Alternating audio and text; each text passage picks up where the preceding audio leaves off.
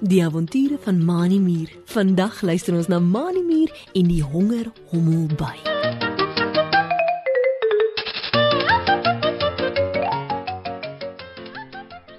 Dit is laat in die oggend en die son skyn helder op die blare van die bome en die blomme in die veld. Mani Muur en Driekie Dansie sit op twee tuinstoele van okkerneut doppe gemaak onder 'n boom in Mani se tuin. Die twee maats is hard besig om te leer vir die eksamen en elkeen het 'n boek waarin hulle lees. Meneer Ulrich Eil, hulle onderwyser by die diereskool, het gesê dat hulle nie skool toe hoef te kom nie, solank hulle hard leer en hulle werk ken vir die eksamen. Langs elkeen staan daar 'n okkerneut doppie vol lemoensap en ys op 'n bastafeltjie waaruit hulle elke nou en dan 'n slukkie neem. Mani Mier laat sak die boek waaruit hy leer op sy skoot en gee 'n groot gaap.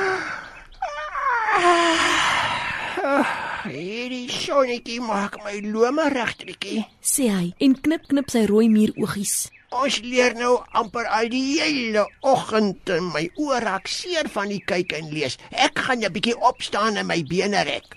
Driekie Dassie sit die boek waaruit sy leer langs haar op die bastafeltjie neer. Meneer Ulrich het gesê dat ons elke nou en dan 'n bietjie moet rus, Mani. sê sy en rek haar twee wollerige dassie voorpote in die lug uit. Ooh. Ah. Kom ons twee loop so 'n entjie met die veldpaadjie af om oefening te kry. Dan kan ons net nou verder leer. Mani staan op en sit sy leerboek op die okkerneut dopstoel neer waarop hy gesit het. Dis 'n goeie plan, Driekie. Sê hy en stap na die tuinhekkie voor sy tuin toe. Na 'n bietjie rus en oefening sal ek kans sien om verder te leer. Driekie Dassie neem vinnig 'n slukkie van haar lemoensap en staan toe ook op om agter Mani aan te stap. Toe Mani meer die tuinhekkie oopstoot, hoor hy en Driekie 'n zoem geluid agter hulle in die tuin. Mani gaan staan stil en kyk om.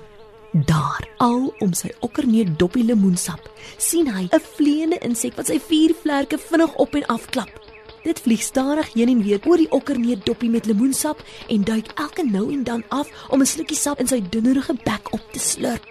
Die insek het 'n kort, dik, harige, swart en geel lyfie wat lyk asof dit met olie gesmeer is. Twee groot oë loer nou na hierdie kant toe en dan na daardie kant toe.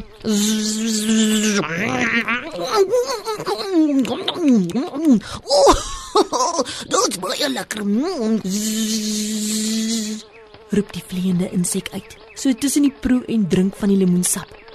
Mani Mier en Driekie Dassie draai om van die tuinhekkie af en stap vinnig terug na waar hulle gesit het. Toe hulle naby die bastafeltjie kom waarop die lemoensap staan, steek Driekie Dassie skielik vas en rem aan een van Mani Mier se rooi muurpotjies. Wag, Mani, pas op. Roep sy benoud uit met haar twee oë groot oopgerek van bangheid. Moenie nader gaan nie. Dis 'n by daardie. Kyk net hoe groot is hy. En baie is gevaarlik. Hy kan ons steek met sy angel. Kom, ons moet weghardloop. Driekie Dassie draai ook sommer dadelik om en trek Mani aan sy rooi muurpotjie om saam met haar te kom. Mani Mier en Driekie Dassie het net weer by die tuinhekkie gekom toe daar 'n gezoem bokant hulle koppe is en die by op die tuinhekkie gaan sit. Wag 'n bietjie julle twee. Roep hy uit en waai vinnig met sy twee groot en twee kleiner vlerke op en af. Moenie vir my weghardloop nie. Ek sal niks aan julle doen nie. Ek is Herklaas Hommelby. En ons hommelbye is nie kwaai bye nie. Mani Mier en Driekie Dassie kyk na mekaar en toe na Herklaas Hommelby wat op die tuinhekkie sit. Hoe kan ons jou glo, Herklaas? Vra Mani Mier skrikkerig en kyk of hy nie dalk 'n skerp angel agteraan Herklaas Hommelby se lyf sien nie. Ek is Mani Mier en dis my maatjie Driekie Tassie. Ons het in die skool geleer dat jy versigtig moet wees vir bye omdat hulle jou seer kan steek. Wat maak jou anders? Herklaas Hommelby hou op om met sy vlerke te waai en vou hulle agter op sy rug met die geel-swart haartjies. Ons hommelbye is anders as die ander bye Bonnie. Sê hy en skud sy ronde lyfie heen en weer. Die van ons wat pappa hommelbye is of seentjie hommelbye is soos ek, het glad nie eens angels om jou te steek nie. Herklaas Hommelby swaai sy ronde lyfie sodat Mani Mier en Driekie Dassie kan sien dat daar nie 'n angel aan sy agterlyf is nie. Driekie Dassie se oogies is nog altyd groot oopgerek. Sy bly maar skrikkerig vir bye. Hoe sal ek weet of 'n by gevaarlik is of nie, Herklaas? Vra sy en kyk vraend na die hommelby wat intussen op 'n mooi rooi roos langs die tuinhekkie gaan sit het. Julle lyk vir my almal dieselfde. Ek hardloop maar liewers weg as ek 'n by sien. Herklaas hommelby se bek is vol van die nektar wat hy uit die roos suig. Mm, jy sal sien dat ons almal baie groter en dikker as ander bye is.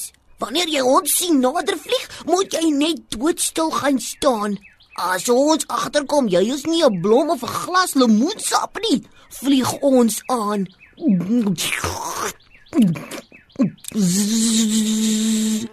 Herklaas hommelby lig skaars sy bye kop op wanneer hy met Drietjie praat. So besig is hy om die nektarsap op te slurp. Mani muur frons en skud sy kop. Hm, Dis 'n bietjie ongeskik om nie iemand in die oë te kyk wanneer daar met jou gepraat word nie, Herklas. Sê Mani en staan met sy voorste twee rooi meerpotjies in sy sye. Hou nou eers vir 'n rukkie op met eet en drink en gesels met ons. Dit lyk eers asof Herklaas hommelby niks hoor wat Mani muur sê nie. So kou en eet en slurp hy aan die nektar. Toe gaan sit hy agteroor op 'n roosblaar, vryf oor sy dik maag met twee van sy ses skurwerige pote en kyk na Mani en Drietjie wat langs die roosplantjie staan. Ek is jammer jy dink dat ek ongeskik is, Mani. Sê hy en skuur vryf sy bek aan sy vlerke om dit skoon te kry. Dit is nie so nie. Ek moet net soveel eet as wat ek kan. As ek vir 40 minute nie iets gehad het om te eet nie, kan ek doodgaan.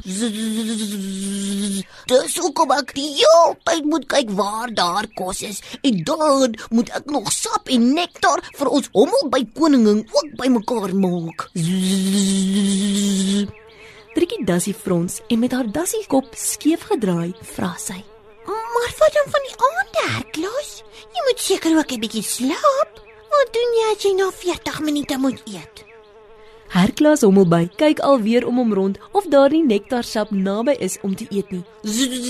Ek slaap onder die grond in ons byekorfselle, Driekie. Sê hy en skud sy vlerke op en af om gereed te maak om weer te vlieg. Ons hommelbye slaap anders as mense en diere. Ons slaap net kort rukkies op 'n slag, so eh, 30 sekondes lank voordat ons weer wakker is. Dan suig ons van die nektarsap wat ons in die byekorf ingedraai het. Wanneer dit weer dag is, vlieg ons uit om ons kos in die veld te gaan soek, soos ek vandag gemaak het. Mani muur roep vir Drietjie dassie eenkant toe. En nadat hulle saggies gesels het, gaan haal hy die twee okkerneet doppies vol lemoensap. Herklas, ek en Drietjie het besluit om jou te help. Sê Mani en gee die twee okkerneet doppies vol lemoensap vir Herklaas hommelby aan. Hier is vir jou lekker koue lemoensap.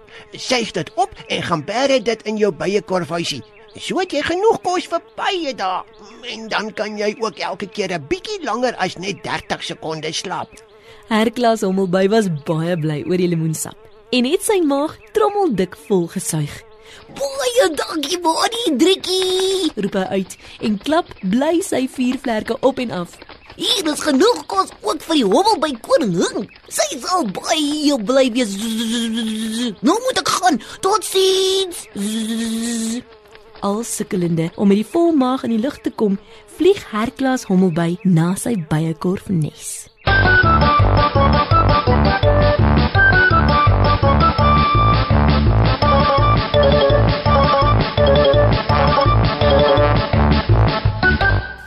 Ons lees in die Bybel in Psalm 139 vers 14. Ek wil U loof want U het my op 'n wonderbaarlike wyse geskep. Die Here het alles wonderlik geskape. Mense, diere, insekte, plante, alles. Ek en jy as mense het ook by die Here 'n verstand gekry om hom te loof en om dankie te sê vir alles wat hy vir ons doen en gee. Kom ons doen dit sommer nou en elke dag. Tot volgende keer wanneer ons weer saam met Manie Muur en sy maat kuier. Totsiens.